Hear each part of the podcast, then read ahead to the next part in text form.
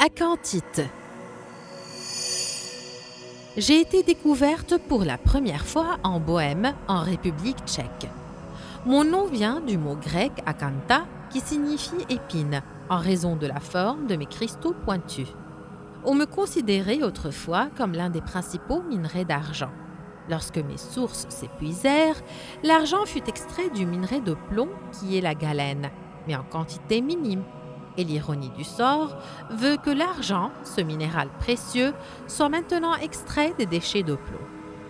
On me trouve fréquemment dans les veines hydrothermales, j'ai un éclat métallique, et mes cristaux brillants ont une couleur argentée qui vive au noir. En général, je ne suis pas dur, mais plutôt flexible, et je peux être coupé avec un couteau ordinaire. On me trouve dans plusieurs pays européens tels que l'Allemagne et la Norvège, ainsi qu'en Amérique du Sud, en particulier au Mexique et au Chili.